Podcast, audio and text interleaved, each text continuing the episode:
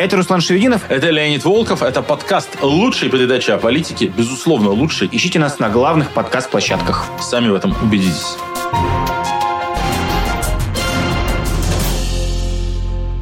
Всем привет, друзья! Новый выпуск программы «Лучшая передача о политике» Кий Душный стрим на канале «Популярная политика». Как обычно, Руслан Шевединов и Леонид Волков приходят к микрофону, чтобы вместе с, вместе с собой и с вами разобраться в происходящем в российской политике. Добрый день, наши любимые зрители. Обещаем вам прекрасные 50-60 душных минут вместе с нами. Мы говорим сегодня вот на какую тему, ну, как бы обычно душный стрим, он не про актуалочку, но все-таки оставить вниманием тему чуть-чуть было не случившегося военного переворота было бы странно. И странно, на самом деле, если мы задумаемся, то что военные перевороты проходят у нас редко. Ну, то есть, принято говорить, что Россия это там банановая республика практически. Uh-huh. Э, верхняя вольта с ракетами. Но если мы посмотрим историю верхней вольты, сейчас это Буркина-Фасо, то там военные перевороты – это такой национальный вид спорта. Они там встречаются, там, угу. случаются раз в несколько лет. И во многих странах Латинской Америки, особенно раньше в 19 веке, сейчас, э, в 19-20 веке, сейчас пореже, и в очень многих африканских странах военный переворот за военным переворотом. Вот просто там реально каждые несколько лет – происходит, приходят новые, сменяют старых и, и так далее по кругу. В России была попытка путча очень смешная и катастрофическая в 1991 году, катастрофическая для организаторов. То есть они не были готовы, у них ничего не получилось, не было ничего не подготовлено, они ничего не смогли сделать. Погибли три человека, это все равно там, кошмарная трагедия, но по меркам военных переворотов, которые происходят там, в других странах, ну, это как бы реально гора родила мышь. И вот была военная, попытка военного переворота имени Евгения Пригожина, угу. которая вообще продлилась 23 часа. И вообще как бы до сих пор весь мир гадает, обсуждает, что это было.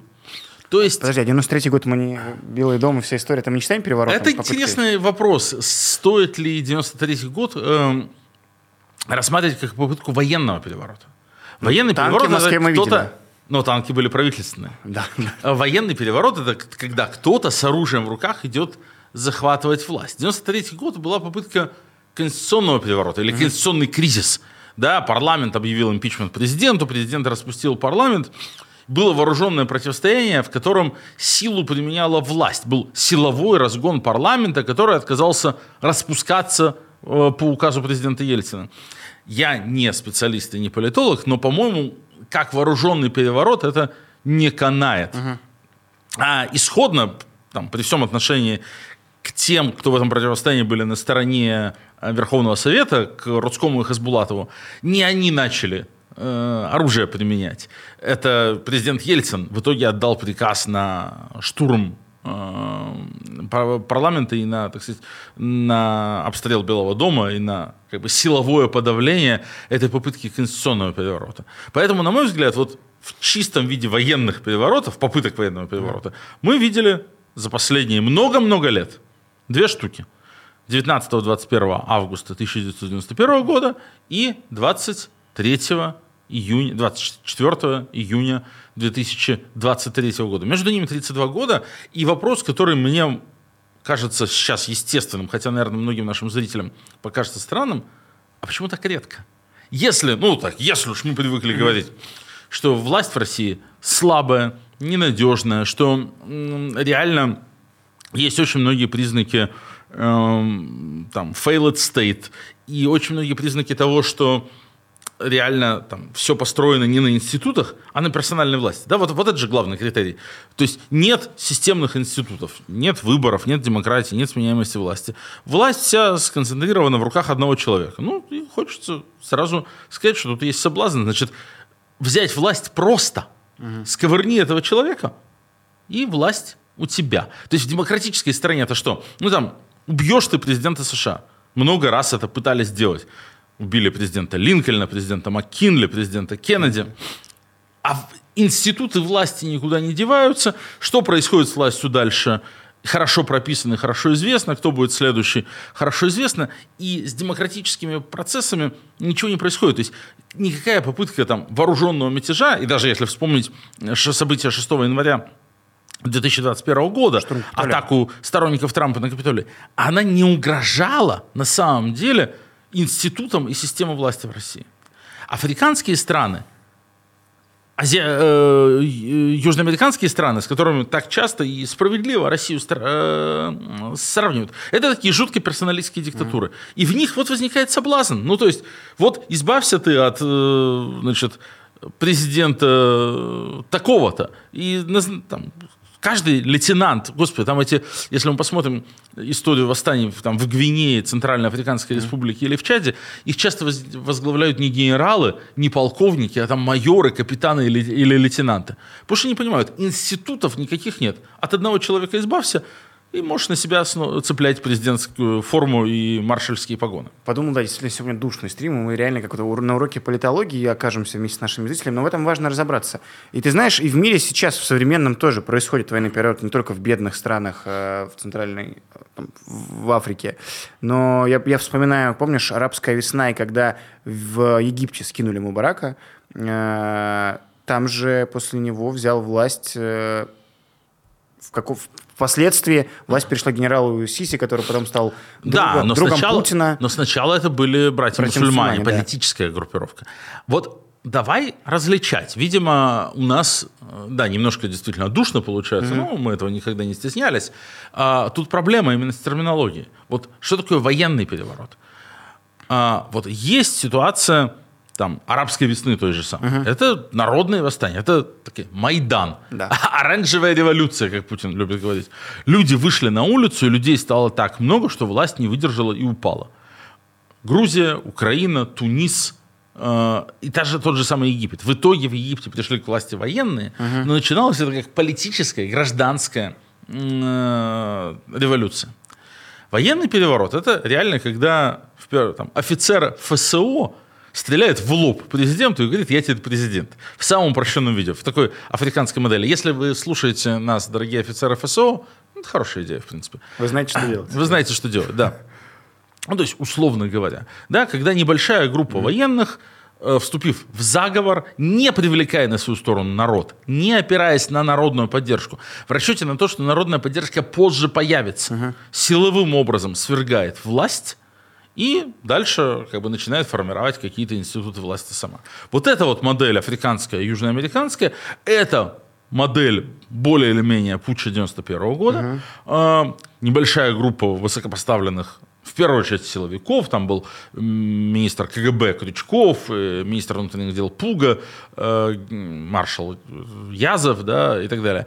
Вот, при поддержке, опираясь, опять же, на там, Таманскую дивизию, на БМП генерала Суровикина, тогда, тогда капитана Суровикина, пыталась силовым образом захватить власть. И вот совсем под это определение подходит э, мятеж Пригожинский, чисто военный. Я как раз хотел э, сказать, Лень. Но правда, к сожалению, главного они не сделали. Опять же, в лоб президенту не выстрелили. Не выстрелили. Вот когда-то мы говорим с тобой про то, что военные такие-то условия должны быть, чтобы случился переворот.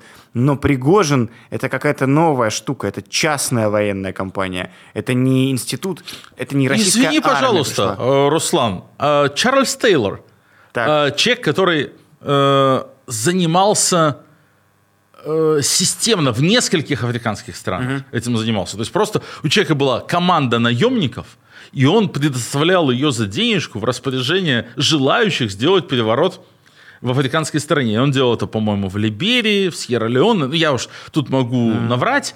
Э, там самый забавный факт заключается в том, что его главным помощником был сын Маргарет Тэтчер.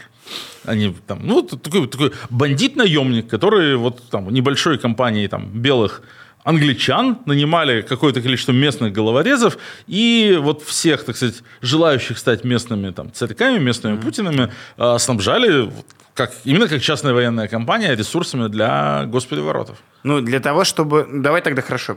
Возвращаемся к событиям 23, 24, даже немножко 25 июня этого года. Попытка мятежа э, со стороны Пригожина. У него что мы имеем? Имеем э, большую поддержку, которую он заработал медийно, ну, небольшую, но у него есть большая группа сторонников преданных, у него отличная работа с медиа, а это в современном мятеже, наверное, важный атрибут с современными медиатехнологиями, то есть он умел подать, завести... Вы слушайте внимательно, мы его сейчас научим делать военные мятежи. Да. Тут все по науке сейчас Руслан разложит. В армии был.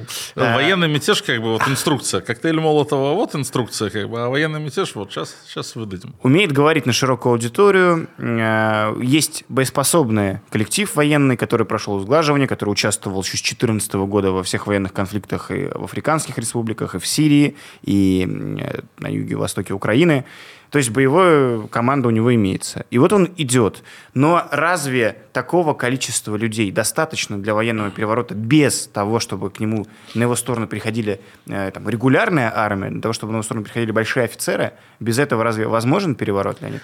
А ты задал очень правильный вопрос, и я думаю, что у меня есть на него ответ. Так. Э, Для этого надо разобраться и выделить какие, собственно, критерии успешного военного переворота? Ты мне перед эфиром очень зажигательно Не, я тебе говорил, а, рассказывал, как бы, что современная политологическая наука говорит об условиях, необходимых для того, чтобы пере- переворот, возник. Ну да, полито- современная американская политология выводит три типа. Вот а, уж эти эксперты. Три атрибута, а, которые необходимы для успешного военного переворота. Это централизация власти, то есть все должно быть в, одном, в руках одного центра. Но это в России имеется. Все в Москве, все в Кремле, все администрация президента рулит. Должна быть экономическая отсталость, что в России мы видим. Нищета и страна э, В богатых странах военные перевороты проходят редко. Сильно реже, да. И третье, э, власть должна находиться внутри страны. То есть, я не помню, как это называется, пункт, я его как раз озвучивал, не помню. Ну, короче, власть должна быть внутри России, не за ее пределами, иначе невозможен военный переворот, что, что довольно логично. Все это в России в современной имеется, и есть нерабочие институты, практически все институты в современной России нерабочие и, и, и полуживые. Поэтому как бы все для успешного военного переворота с точки зрения науки имеется. Большая армия, где есть несогласные, тоже в наличии имеется, потому что российские военные, как бы их пропаганда не делала героями и Путин на них не пиарился, живут плохо, а, как-то социально одобряемым институтом не стали, в основном все это идут от нищеты, потому что можно на контракте заработать. В общем, есть такое недовольство, и брожение внутри российской армии всегда было. И при Сердюкове, и при Шойгу, а, и на фоне войны уж тем более.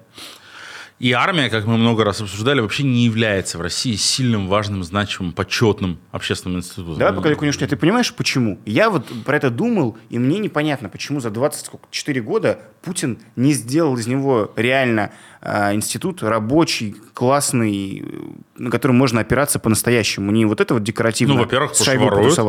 Воруют, огромная коррупция. Ну, авторитарный то есть, режим мог бы на этом э, типа, сказать, ну, здесь нельзя. Как бы это наследие еще советского режима. Армия это вот бесплатные солдатики, которые строят дачи генералам или сидят в бочках. Ну, то есть делают что-то совершенно бессмысленное. Повинность. Не было какого-то вот там, как в Израиле, нейшн-билдинга через армию, да, когда э, там, служить в армии это супер почетно, если ты не служил, с тобой что-то не так. Нет, армия в советские времена это то, чего все хотели откосить всегда э, в связи с событиями в Афганистане, особенно э, и с другими войнами.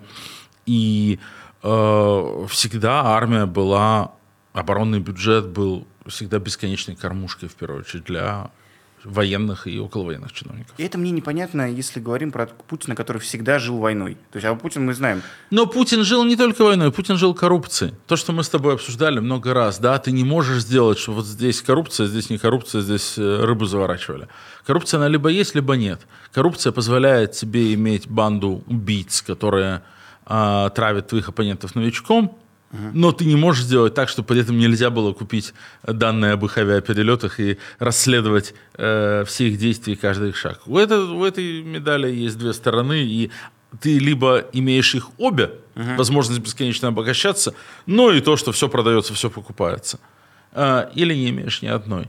И тут также Путин, конечно, хотел бы, наверное, теоретически иметь сильную эффективную армию, но коррупция является краеугольным камнем построенной им системы. Но мы отвлеклись. Да, да, давай возвращаемся к делу. Возвращаемся к военному перевороту. Э, так вот, почему у Пригожина не получилось? Ты вычленяешь такой элемент, как, ну, типа, его было недостаточно. И это понятный аргумент. В ЧВК «Вагнер» в лучшие времена было до 50 тысяч бойцов. Очень сильно были прорежены эти ряды э, под Бахмутом в первую очередь. Сам Пригожин говорит о 20 тысячах погибших. Путин проговорился о том, что их было больше, потому что Путин сказал, что мы им дали в качестве социальных выплат 110 миллиардов рублей, плюс еще там сколько-то, э, по 5 миллионов на человека, это 22 тысячи. Только вот эти 110 миллиардов, там еще, то есть по разным оценкам 25-35 тысяч погибших только в ЧВК «Вагнер». Соответственно, могло оставаться 20-25 тысяч. Ну и сам Пригожин говорил, у нас 25 тысяч. При этом мы никаких 25 тысяч не увидели, если что.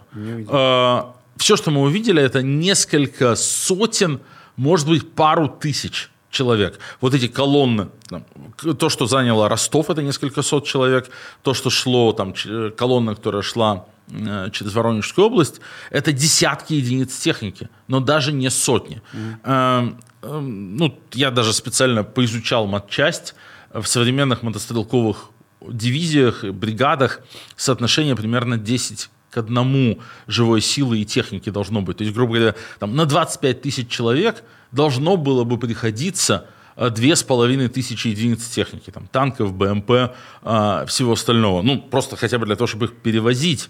Вот. А колонна в две с половиной тысячи единиц техники в соответствии с уставами, значит, э, тоже я погуглил, это колонна длиной 50 километров. 20, мы не видели этого. 20 метров на машину. Мы не видели этого близко, да, мы не видели... Вот когда в первые дни войны вооруженные силы РФ наступали на Киев, там реально была колонна знаменитая, которая в итоге э, стопорнулась, когда в какой-то деревне около Киева спустили дамбу и сделали там болото, и колонна застряла. Была колонна длиной 70 километров. Угу. Вот это похоже на там, 30-40 тысяч э, военнослужащих. Ничего близко подобного мы не видели. Мы видели перемещающиеся десятки машин, но даже не сотни. То есть сотни э, военнослужащих, но даже не тысячи. То есть никаких ни 25 тысяч, ни 8 тысяч вагнеровцев мы не увидели. Э, меня много ругали за этот твит, когда я говорил, что ну, так это все происходит только в Телеграме. И вот когда эти вооруженные люди все-таки появились в Ростове и под Воронежем, мы стали говорить, так вот, нет же они, но я остаюсь при своем. Мы не видели даже двух с половиной тысяч бойцов. Не говоря про 25 тысяч. Так вопрос, на что рассчитывал Пригожин, на что рассчитывал э, Вагнер и в чем была главная ошибка? Отвечу. А никогда не, не должна делаться ставка на численность в военном перевороте. Ты не можешь построить конспирологию, э, заговор, в который ты вовлечешь ну, людей больше, чем в действующей армии. В любом случае, там, в российской армии там, миллион человек, еще миллион ментов, 400 тысяч росгвардейцев. Mm.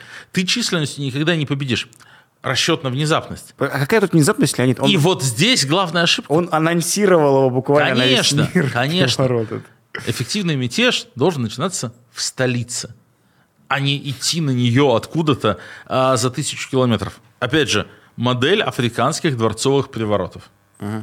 военных переворотов.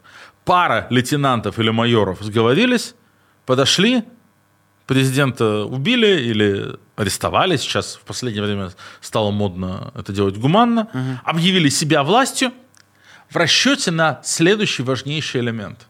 На то, что народу пофиг. Люди устали от власти, люди недовольны, власть коррумпирована, как в любой африканской стране, и в России. Люди не выйдут на ее поддержку, как в любой африканской стране, и в России. Возникает вакуум власти, который там, деловой и активный значит, лейтенант может воспользоваться. Вот эти все элементы в России имелись. И мы видели, что никто на поддержку Путина не поднялся. Не было никакого намека на, знаешь, там народное движение. Никакие Минин и Пожарский mm-hmm. не побежали собирать ополчение, защищать, значит, Москву от интервентов. Не было такого. Народу было пофиг, абсолютно пофиг на Путина. Но ключевая ошибка Пригожина, безусловно, была в том, что он решил красиво пройти маршем от Ростова до Москвы. Дал время очухаться – организовать оборону и показал, что, ну, как бы, дал время, в первую очередь, всем осознать, что он пытается устроить военный переворот очень маленькой горстке людей. Представляешь, что они приехали в Ростов. Вот они на кураже. Ух, значит, мы заехали, нам никто не противляет. Мы захватили штаб военного округа, никто не оказывает сопротивления. Круто. Это было круто. А потом, типа, надо ехать до Москвы тысячу километров. Ну, это там сутки, да, в пути. Ну, вот они примерно сутки ехали. За это время что-то надо пожрать, поспать, подумать. И вот все там солдаты, лейтенанты, э, командиры подразделений начинают думать, так, стоп, а что, а чё, план-то какой? А когда в нас стрелять начнут, что мы будем делать? А зачем мы все это делаем? А нам лично что с этого будет? Как бы правильный переворот должен быть быстрый и внезапный. Все, поставили перед фактом, нет больше Путина, власть сменилась. И дальше вот эта полная апатия людей, и, а элиты будут думать, как выгоднее и, возможно, выгоднее просто с новой властью договариваться. Вот это мог быть успешный переворот. Поэтому я думаю, что все компоненты переворота э, были на месте, и все в этом смысле у Пригожина должно, могло было бы получиться, если бы он начал не с Ростова, а с Москвы. Я сейчас, наверное, накликаю немножечко дизлайков на нас с тобой, Леонид, из-за того, что скажу. Но я... Мы записываем этот подкаст по прошествии пары дней уже с момента неудавшегося мятежа, как принято считать. Я хочу сказать, что я сейчас, чем дальше и чем больше новостей и событий вокруг всего этого происходит, тем больше я убеждаюсь, что Пригожин не шел, конечно, менять э, власть в России. Никакой надежды у него на то, что военные перейдут, не было, мне так кажется. Это действительно максимально повышенная ставка для того, чтобы сохранить жизнь, для того, чтобы сохранить своих бойцов, свои по возможности бизнес-активы, что по итогу у него и удалось. Но риск был высокий, потому что у Путина могла дрогнуть рука, и он мог отдать приказ все-таки уничтожать эту колонну, которая шла. Э, но тут Пригожин тоже, как э, медиа, стратег тоже все понял, что если будет кровь пролетать, то, возможно, что-то и вспыхнет. И поэтому ставку повысил максимально, поставив жизнь себя и своего окружения. И она сработала. Путин отступил. Мы видим сейчас, что Пригожин э, даже в Петербург возвращается, вывозит свои вещи, активы. И очевидно, что там числа 1 июля они скажут, да, мы закрыли дело о мятеже, но вот экономические претензии у нас имеются к Евгению Викторовичу, поэтому вот эти обыски демонстративные сейчас, э, фургоны с наличкой находятся, поэтому паспорта его публикуют. То есть будет какое-то такое, для того, чтобы он уже не вернулся в страну, выдавить окончательно. Но они отступили, и Пригожин тоже не собирался брать Кремль, не собирался заезжать туда на своем э, БМП и со своим ЧВК Вагнер. Мне кажется сейчас, что это вот так выглядит. Я с тобой радикально не согласен. Сейчас мы это обсудим. Давай. Давайте зафиксируем, друзья. По-моему, впервые в истории лучшей передачи о политике. У нас тут сейчас будут экспромтом дебаты в прямом эфире Давай. с Русланом, потому что мы разошлись в оценках. А особенно будет интересно, дорогие зрители, посмотреть вам, потому что мы записываем этот выпуск в пятницу, 30 июня. Да. А выйдет он в среду 5, 5 июля, то есть через 5 дней. И на момент выхода выпуска какие-то вещи уже произойдут, 1 июля уже пройдет, и вам будет, э, вы сможете увидеть, собственно, кто прав и кто не прав. Но моя реконструкция другая. Пригожин, безусловно, чувствовал, что проигрывает uh-huh. а, борьбу с Шойгу, потому что Шойгу очень много ресурсов, и он очень опытный бюрократ, пиарщик и администратор. Он как пиарщик не хуже самого Пригожина. Шойгу продавил, очевидно, Путин просто подмахнул, не думая вот это решение, что с 1 июля все ЧВК должны заключить контракт с Минобороны, видимо, Шойгу, у которого доступ к телу Путина гораздо ближе, чем у Пригожина, Пригожин вряд ли может Путину просто так взять и позвонить, и это совершенно очевидно. А Шойгу, как министр обороны с главнокомандующим, который ужасно увлечен этой войной, очевидно, встречаются там, ежедневно. И это создает именно в аппаратных играх бесконечное преимущество.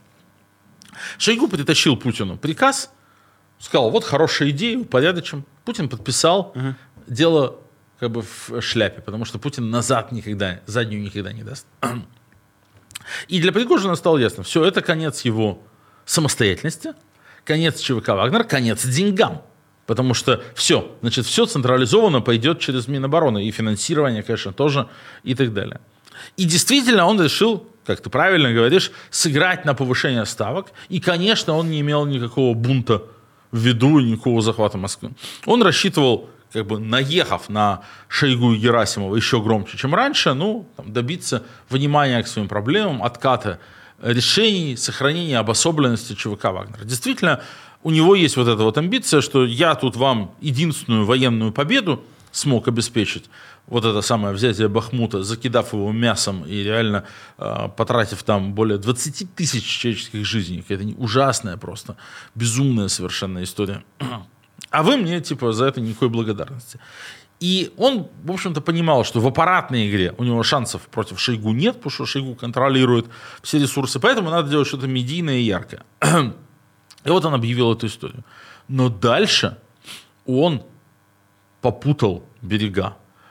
Как вот нам про Я него рассказывали, как нам про него рассказывали, он человек увлекающийся, когда прет, то он как бы э, закусывает у дела и мчит во весь опор. В какой-то момент я уверен, что он решил, что может и получиться взять власть, что может быть и э, там все слабее, чем может быть в какой-то момент. Я лично верю, что там с каким-то Суровикиным и какими-то еще сочувствующими генералами он начал это обсуждать уже на полном серьезе. Он увидел, что там, никто не оказывает никакого сопротивления, при этом он также увидел, что получить то, что он хочет, у него не выходит. То есть Путин отказывается с ним разговаривать, никто с ним не разговаривает, и у него на ходу начинает рождаться уже совершенно сумасшедший план Б, вот этот самый марш на Москву mm. и какой-то силовой сценарий. И это, конечно, стало фатальной ошибкой.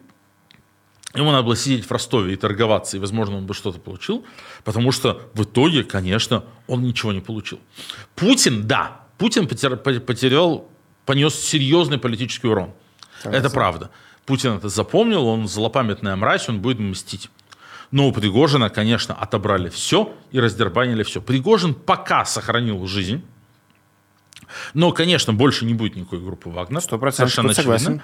У него отберут все медиа-активы, у него отобрали 10 миллиардов рублей налички угу. и будут дербанить дальше. Я абсолютно не верю в историю в Пригожине в Петербурге, если что. У Пригожина есть достаточное количество. Вот у Путина нет двойников, двойников а у Пригожина есть, мы знаем. Он это, мы же помним историю, как он человека, похожего на себя, из своих сотрудников заставил официально сменить имя угу. на Евгения Пригожина. Да. И человека, похожего на себя, с паспортом на имя Евгения Пригожина, отправлял в Вильнюс в тот момент, когда он уже был под санкциями, чтобы устроить, чтобы человек приехал на э, Ратушную площадь, сфотографировался, они это выложили и устроили скандал на тему, вот смотрите, европейцы, значит, не соблюдают собственные санкционные режимы, Евгений Пригожин, вот он собственной персоной гуляет а, по классно Вильнюсу. Он в такой троллинг умеет очень хорошо. И вот эти, как бы невзначай снятые кадры, что человек в маске, но чем-то похожий на Евгения Пригожина, садится в вертолет Евгения Пригожина, это, конечно, типичный фирменный пригожинский троллинг, но он, конечно, не дурак.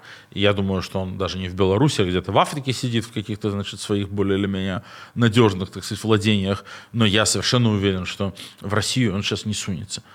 ЧВК «Вагнер» разгромили – финанс, э, э, фабрику троллей и медиа-холдинг разгромили, Заберут. деньги отобрали. Все, что у Пригожина пока остается, это африканские активы, и сейчас будет борьба за африканские активы, в ходе которой, я думаю, его в итоге и грохнут. Потому что Путин очень злопамятен, и такое ему не простит. Поэтому вот здесь я с тобой не согласен.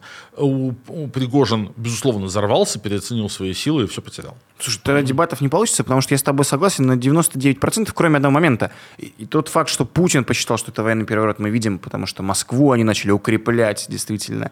А, меня в моей теории есть только одна нотка сомнений, которая заключается вот в этих вот сбитых вертолетах. Мне кажется, что если Пригожин просто брал на испуг и шел пугать, то, конечно, убивая, сбивая вертолеты и убивая летчиков, ты, конечно, сам на себя накликаешь, ну, наводишь угрозу. Да, но эти, эти вертолеты обстреливали его колонну. Я и говорю, да, то есть это как бы риски. Но глобально он не призывал народ выходить, э, он не призывал военных переходить. Мы знаем, что у него есть некая поддержка среди российских простых солдат, потому что он постоянно говорит о проблемах армии. И там они все с телефонами. И те, кто на полях сражения в Украине были отправлены, и те, кто в срочку проходит или в Москве дислоцируется, под Москвой, они все его смотрят и слушают. И во многом с ним соглашаются.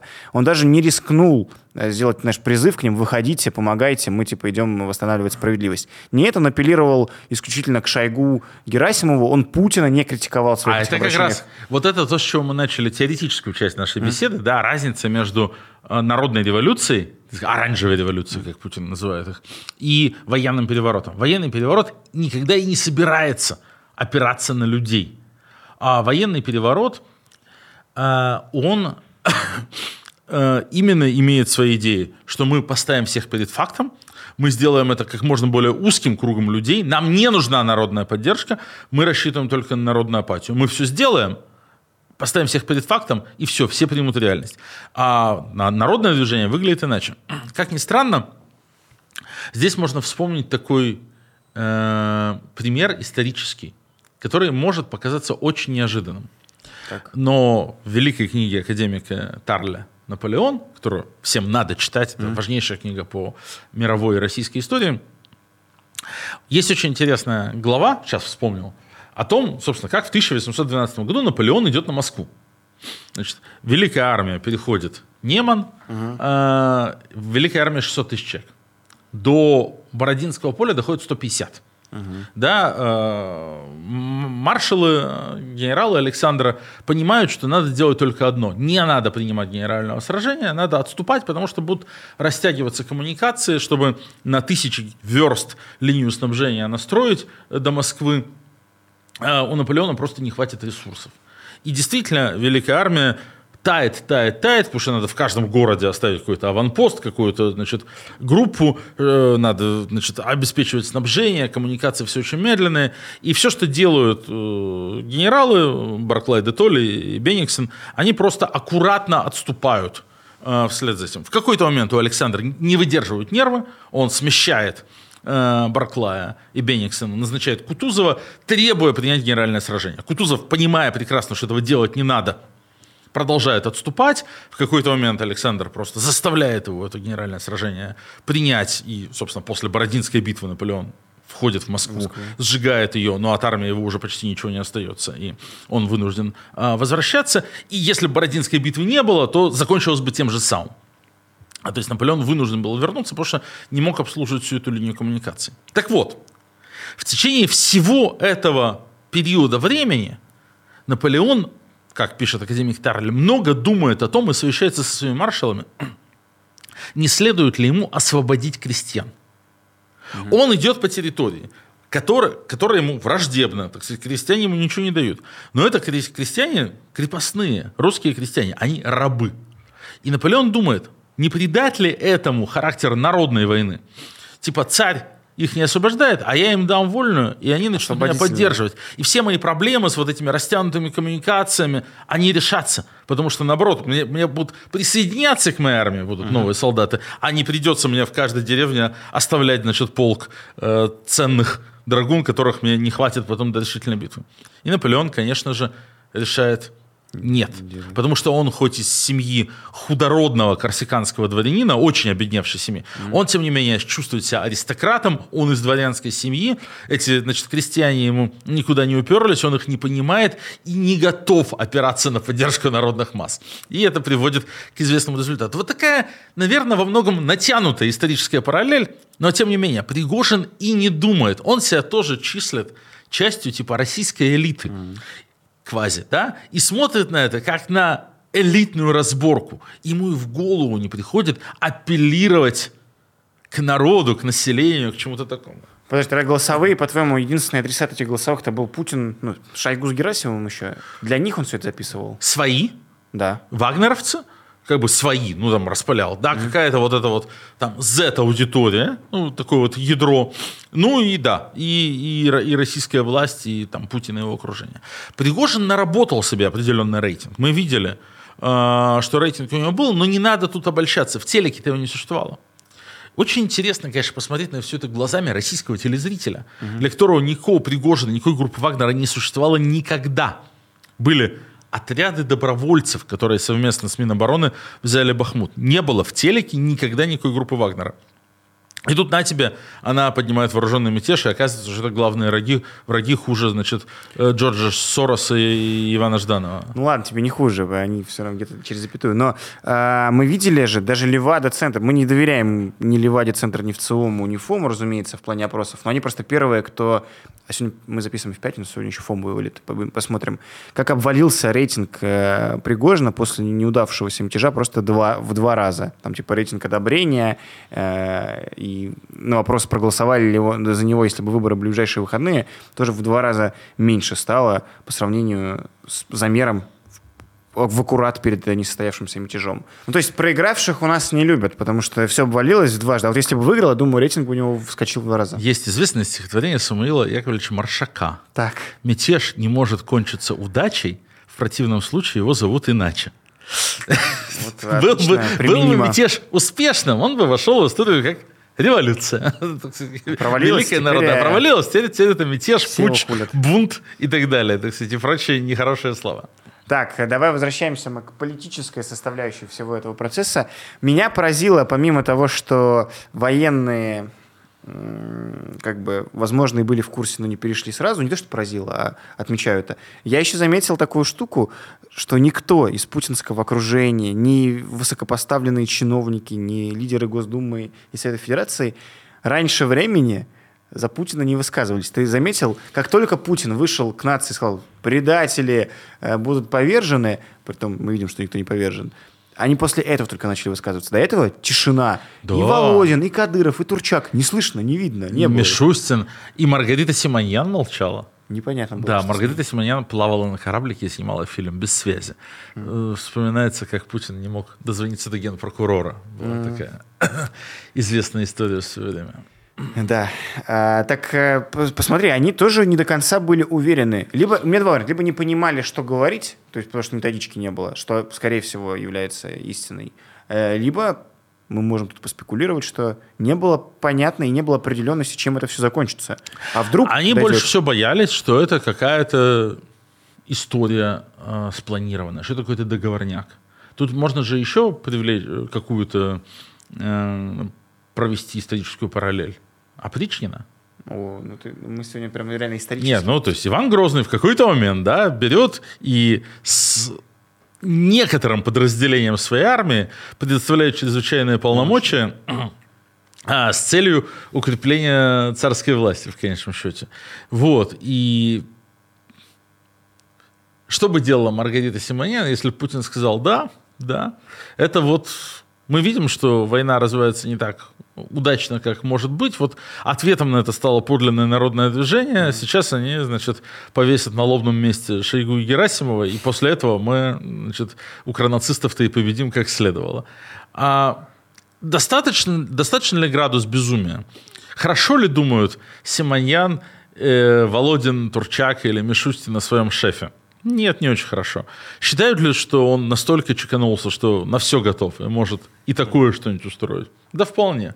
Поэтому пришлось им не, не реагировать по-человечески, а реально ждать, пока туман не развеется. Мне понравилась, знаешь, шутка про то, что единственная победа Пригожина в этом мятеже – это э, выходной день, в понедельник для москвичей, потому что Собянин объявил режим контртеррористической операции, кстати, впервые за, если не ошибаюсь, за всю историю современной России, типа 91 года. Даже когда Дубровка была? Мне кажется, что это у него водили в Москве.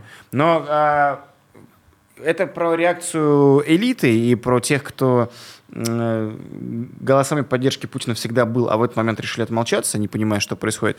Я еще хотел затронуть в этом выпуске, говоря про несостоявшийся победой мятеж Пригожина, про реакцию людей, которые как раз-таки против Пригожина, против Путина. Условно, большое оппозиционное российское движение и про политиков, и про просто сочувствующих всему этому движению, нашему антипутинскому, антивоенному. Тут тоже была неоднозначная реакция, и важно нам с вами это проговорить и зафиксировать, чтобы в будущем не наступать на эти грабли. Э, на, как реагировать должен человек, который ненавидит Путина и ненавидит войну, на мятеж Евгения Пригожина? Ну, человек ничего ты, не а должен. Человек, человек может реагировать так, как ему хочется. А, безусловно, каждый имеет право на человеческие чувства, но при этом э, в политике мы должны, конечно, забыв, не забывать не только про чувства, но и про объективную реальность. Э, понятно, что когда все это началось, и тоже было ничего не понятно, было много и конспирологических версий, что это все там договорняк, разводка, постанова и так далее – и было достаточное количество людей, которые побежали радоваться и говорить, сейчас там Путину хана. Игнорируя объективные факторы, те, о которых мы говорили, что никаких 25 тысяч пригожинцев не было, было гораздо меньше, и что мятеж был не в Москве, а за тысячу километров uh-huh. от нее, что, на мой взгляд, и как показали события, но мне это было понятно с самого начала, я про это говорил, ну, и э, предопределило его провал, и иначе оно закончиться не могло. И тем не менее мы увидели, как э, некоторое количество политических деятелей и комментаторов, называющихся оппозиционными, просто вот как бы там, подняв флаг и снимая трусы, побежали по пыльной дороге. Значит, Требовать снарядов. Вслед за Пригожиным с криками «дай снаряды Вагнерам» и так далее. Это довольно некрасивое было зрелище. Это довольно некрасивое зрелище, но и тоже не нужно же обольщаться. Я болел в этой ситуации за обе стороны, чтобы они как можно больше потерь понесли. Понятно было, что придя Пригожин, в случае успеха никаких честных выборов нам не будет.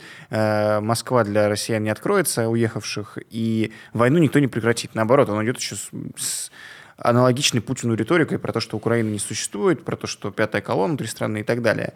Э, поэтому тут болеть за Пригожина можно было только в смысле того, чтобы как можно больше урон Путину и политически, Болеть и другой. мы, ну как бы, мы должны всегда видеть большую картинку, всегда помнить про нашу политическую grand strategy, про стратегию. Она такая, использовать все, что можно для максимального ослабления Путина. Потому что в какой-то момент Путин станет слишком слаб, и режим коллапсирует под давлением внешних факторов э, и внутренних. Э, и, безусловно, мы в этой всей истории обязаны были болеть за то, чтобы Путин понес максимальный политический урон, чтобы он ослаб так, как только можно. Не за, блин, чтобы было убито больше людей. Нет, за это нет. нельзя болеть.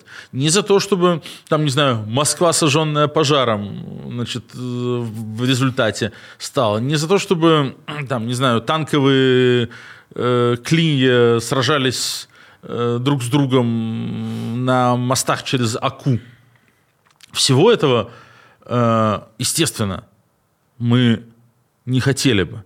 Более того, если бы, не дай бог, что-то такое случилось, и дошло бы реально там, до вооруженных столкновений, серьезных, и Путин бы в них победил, то это могло бы Путина и укрепить.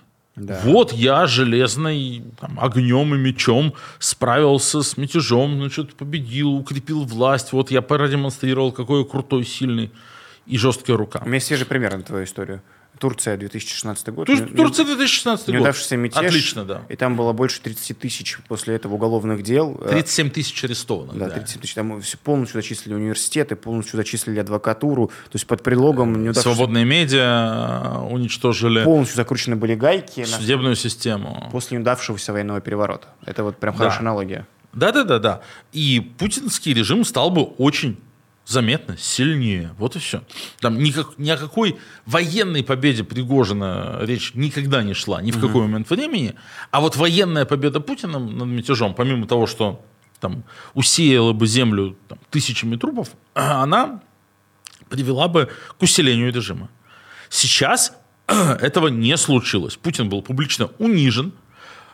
Z-пропагандисты не могут объяснить своей аудитории, что произошло. Как так? За плакат «Нет войны», «Нет войне» тебя сажают на 8 лет, а за э, убитых российских летчиков отпускают в Беларусь. Как так? За военный мятеж э, люди отскакивают вообще без каких-либо сроков, без каких-либо проблем. А у Путина огромные проблемы с рейтингом. Вот ему приходится теперь, значит, плясать э, в Дербенте с народом и изображать из себя, значит, э, доброго царя. В элитах полное смутение, смятение. В целом, как бы для нас с вами, для России будущего, с точки зрения вот нашей большой стратегии ослабления Путина, все закончилось максимально, наверное, оптимальным образом. И вовсе не надо было для этого зиговать и делать из Пригожина, блин, народного героя-освободителя. Он не народный герой-освободитель, он урка, уголовник и военный преступник.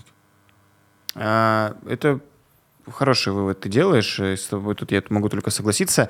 Друзья, кто смотрит душный стрим внимательно, помнит, мы тут много делаем прогнозов, но две штуки я вспомнил, которые действительно, кажется, сбываются. Первое, мы говорили с тобой в одном из выпусков про то, что Путин на фоне войны э, вынужден будет больше становиться становиться более публичным политиком. Только ты знаешь, э, мы не, не в таких условиях это предполагали, мы думали, что он будет делать из-за ухудшающейся обстановки с экономикой и э, под обстоятельствами в связи с неудачами на войне. А тут из-за мятежа он начал эти вот походы в Дербент. Но а второй из выпуска в выпуск мы с тобой говорили, что это лето не переживет э, Пригожин политически, Политически. и физически, но кажется с, с опережением пришли. Мы в феврале говорили, что Пригожин в течение полугода уйдет с политической сцены.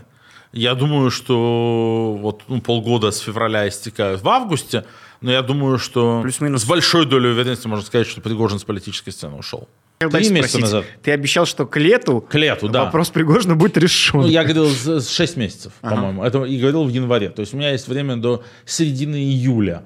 Ну, я остаюсь при своем мнении. Я считаю, что Пригожин набрал на себя столько рисков, сколько он не может потянуть. Э, э, Конкорд, Вагнер, все его, значит, Риафан, все его структуры перешли дорогу слишком большому количеству mm. людей, все эти люди понимают, что без Пригожина все это рассыпется. Ну, да, он еще и не понижает ставки, хотя, возможно, в его случае это тоже залог сохранить своей жизни, не понижать уже градус, потому что если понизишь, тебя сожрут довольно быстро. Но есть ощущение, что какой-то снаряд э, Министерства обороны Российской Федерации случайно залетит в окоп, где будет сидеть Евгений Пригожин. Вот, поэтому иногда, слушай, смотрите душный стрим, да. Э, и так, секунда рекламы еще, знаешь, хотел, Леонид, мне попросили, я вот в футболке сижу «Стоп Путин, стоп вор», а это футболка из магазина Мерча, ссылка в описании, обязательно лето, Руслан, обновляйтесь. но все-таки видно, что у нас еще недостаточно как бы опыта и мощи в плане какого-то вот правильного YouTube. Ну, так, кто что так делает рекламная интеграция. Кстати, минуточка рекламы. Надо делать ненавязчиво. Uh, Руслан, кстати, а что это за футболка у тебя сегодня? Леонид, спасибо, что спросил. Это футболка из магазина мерча Навальный.шоп, где можно приобрести такие... shop.navalny.com А, shop.navalny.com. Видишь, совсем неопытные рекламщики. Там можно купить э, разные футболки. Вот эта футболка с антипутинской и антивоенной повесткой отлично украсит ваш гардероб и поможет большому нашему движению работать и существовать. Покупайте. А вы смотрите лучшую передачу о политике. Леонид Волков и Руслан Шавединов почти каждую неделю. Очень стараемся, что каждую а, реально вглубь рассматривают те или иные феномены российской политической жизни. Федеральной, региональной, муниципальной, какой угодно. Мы изучали поведение российских элит. Мы угадывали, кто будет путинским преемником. Мы давали прогнозы относительно будущего Евгения Пригожина. Мы душнили про выборы в каждом из а, госдумских округов в Москве Москве и рассказывали про региональные расклады. И такого контента будет еще больше. А чтобы его не пропустить, поставьте лайк, подпишитесь на наш канал, поставьте колокольчик, чтобы не пропускать сообщения о новых выпусках. Сразу и на опытный ютубер пришел. А, Леонид, давай тогда мы у нас осталось еще какое-то время эфира, поговорим с тобой про выводы политические, какие будут или какие мы уже видим сделаны российской властью именно Владимиром Путиным. Было такое популярное мнение, что сейчас с Пригожиным договорились, но не просто то, что дают ему жизнь и отпускают, а то, что все-таки кого-то, как все писали телеграм-каналы, одного из двух удалось продавить. Типа, намекая, видимо, на Герасимова, э, а может быть и на Шойгу, что кто-то из руководства Минобороны э, будет отправлен Путину в отставку. Там, под, под разными предлогами, но вот И это... даже анонсировались кадровые выводы, когда, да. значит, вот э, Песков э, анонсировал историческую речь Путина. Да. Говорилось, что вот будут кадровые решения. Путин никогда Кадровых не делает. решений не случилось. Путин никогда под давлением не делает кадровых выводов. Никогда такого еще не было. И мой прогноз – что и в этот раз не сделает. Давай я сделаю прогноз. Шойгу и Герасимов останутся на своих постах до конца этого года. Да, да, ну понятно, что сейчас, если кого-то из них отправить, это значит однозначно победа Пригожина, и он тогда не будет уничтожен. Значит, вот смотрите, он продавил отставку. Не будет отставки ни Герасимова, ни Шойгу, но я в связи с этим не понимаю, а, это нас поправь меня, но мне теперь начинает казаться, что Шойгу самый непотопляемый человек в российской политической системе, потому что... Шойгу опытнейший бюрократ. Неудача пиар... на войне, Он и есть непотопляемый, он министр с 91 -го года. Ау. Ну, разных ведомств. Да, но тем не менее, он начинал вместе с, прости господи, кто там был тогда еще? Такое, кто, под, него, под него ведомство создали Кто целое. из тех вообще остался в каком-то российском политическом... Кто остался в российской политической жизни? На таком уровне Я никто. могу вспомнить двух человек. Давай. Это Элла Памфилова, которая у Ельцина была министром соцзащиты, и да, сейчас защита, продолжает да. играть важную роль. Да. И Шохин, который был у а Ельцина вице-премьером. Но он, ну вот он возглавлял РСПП. А, все уже, да, на пенсию? Да, у него больше нет. Ну, да. Ну и даже по сравнению с ними у Шойгу все гораздо лучше э, обстоит. Да, Шойгу, конечно. Так вот. Э... Вот, то есть, конечно, он там мастодонт, и он отличный пиарщик, он очень ресурсный, у него очень много денег.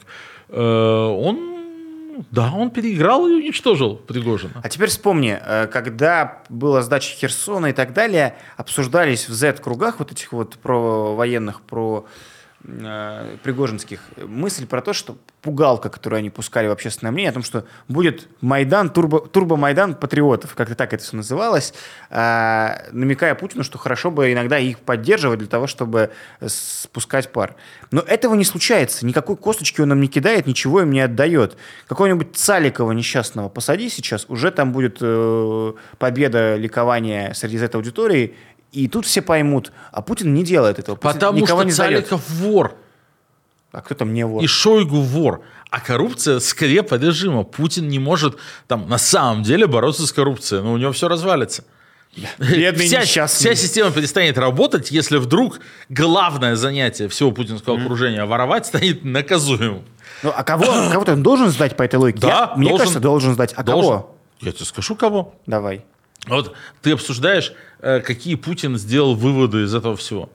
Как чему Путин научился? Путин что, там, старого пса можно научить новым трюкам? Путин что, так сказать, преобразится сейчас и станет там эффективным, опять же, там, борющимся с коррупцией, строящим эффективную армию? Нет. Путин увидел угрозу, понятную угрозу. Следующий на очереди весь этот вот как раз клуб растер- патри- растерженных патриотов. Сейчас надо ждать чисток не в Минобороны. Сейчас обязательно, потому что ты вспомни, Путин испугался Болотной, реально испугался. Прошло несколько месяцев после Болотной Сахарова. Путин принялся мстить. Да. Болотное дело, всех сажать, закручивать гайки, потому что ему хотелось отомстить за свой страх. У него тряслись поджилки, ему было неприятно. Он выждал несколько месяцев и побежал мстить. Кому? Организаторам протестов. Та же самая фигня. Пригожин Путина напугал. Тот был день в шоке. К вечеру только выполз и проблеял свое а, а, объявление, понял, что делать. Путин это запомнил. И Путин будет каленым железом мочить источник этого страха. Пригожин-то убежал всю Беларусь. Я уверен, что они посадят Стрелкова, посадят, Посадят? да, посадят какое-то количество Z-военкоров нелояльных, зачистят. Они сделают так, это естественная инстинктивная реакция Путина и его окружения. Они пойдут мочить вот эту вот э, взорвавшуюся Z-публику, в том числе для того, чтобы из ее среды не вырос новый Пригожин, не выросла новая угроза. Это единственное, вот это то, как Путин работает все последние 24 года, что мы его знаем в высших эшелонах власти.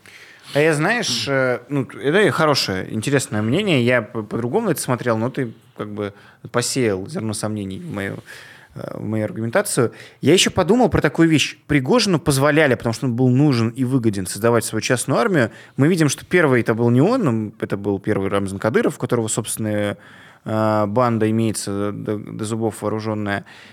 Мы сейчас видим в регионах и Мининханов, и Хабиров создают собственные батальоны, собственные армии, которые тоже укомплектованы лучше, чем батальоны Минобороны, у которых тоже больше жалования, у которых больше мотивации, потому что их там рекрутируют и с ними проводят работы. Вот это, по-моему, мина такая, знаешь, заложенная под российскую государственность.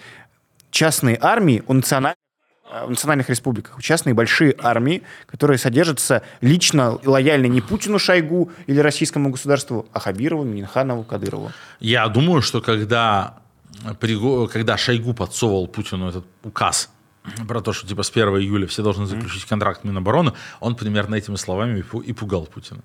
М, Ну, это потому что действительно, если эту штуку не брать под контроль и не разоружать, это он получит новый марш. Не, он не получит новый марш на Москву, он просто получит, что в какой-то момент в Уфе или в Казани скажут, а пошел-ка ты теперь, Владимир Владимирович, куда подальше? У нас мы свою государственность сейчас защитим автоматами, которые ты же нам выдал, и деньги, на которые ты же нам давал э, для, для сражения в Украине. Это опасная штука. Я думал, что, возможно, они начнут вот это брать под контроль. Но если ты считаешь, что это с 1 июля договор-то оно и есть, то, наверное... Ну, я думаю, да. Но а, мы обсудили, какие Путин сделал выводы. Ну, вот, еще раз, я считаю, что Путин сделал выводы, что надо э, перестать заигрывать с э, неподконтрольными Z-турбопатриотами, что турбопатриоты могут быть только подконтрольные, а все неподконтрольное будет вычищено каленым железом.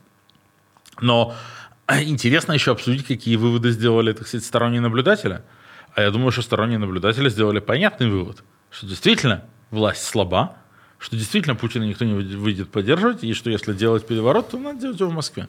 А я делал вывод, как же все внезапно и быстро произойти может. Потому что Да. действительно сидели мы ночью в 11 вечера, не знаю, смотрели телевизор и ложились спать, потом бац, в 11.30 уже он говорит, я еду на Москву, мне нужна голова Герасимова и Шойгу, и, и действительно едут вооруженные колонны.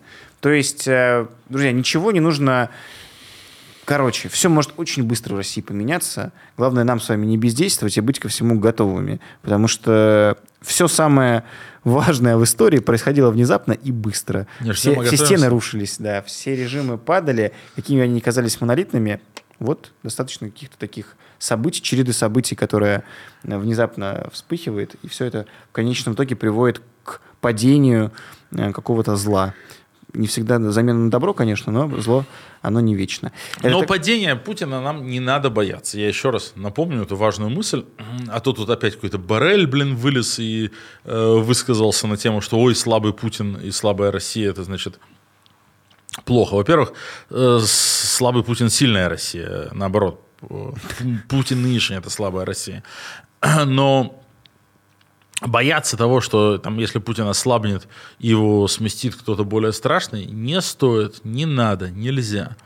Кто бы ни пришел на место Путина там, временно, вот даже если себе представить, что там, да, дворцовый переворот, Путина там арестовали или убили и провозгласил себя новым лидером какой-нибудь там его начальник охраны, этого вообще не стоит бояться, именно потому что никакие институты а, в свою поддержку начальник охраны этот самый мобилизовать не сможет, и никакие институты его э, власть обслуживать не будут. Он столкнется с огромным сопротивлением всех остальных путинских дружков, он столкнется с огромным количеством внутренних конфликтов, он будет очень слаб, и это создаст большое окно возможностей для всех нормальных людей и для нас с вами.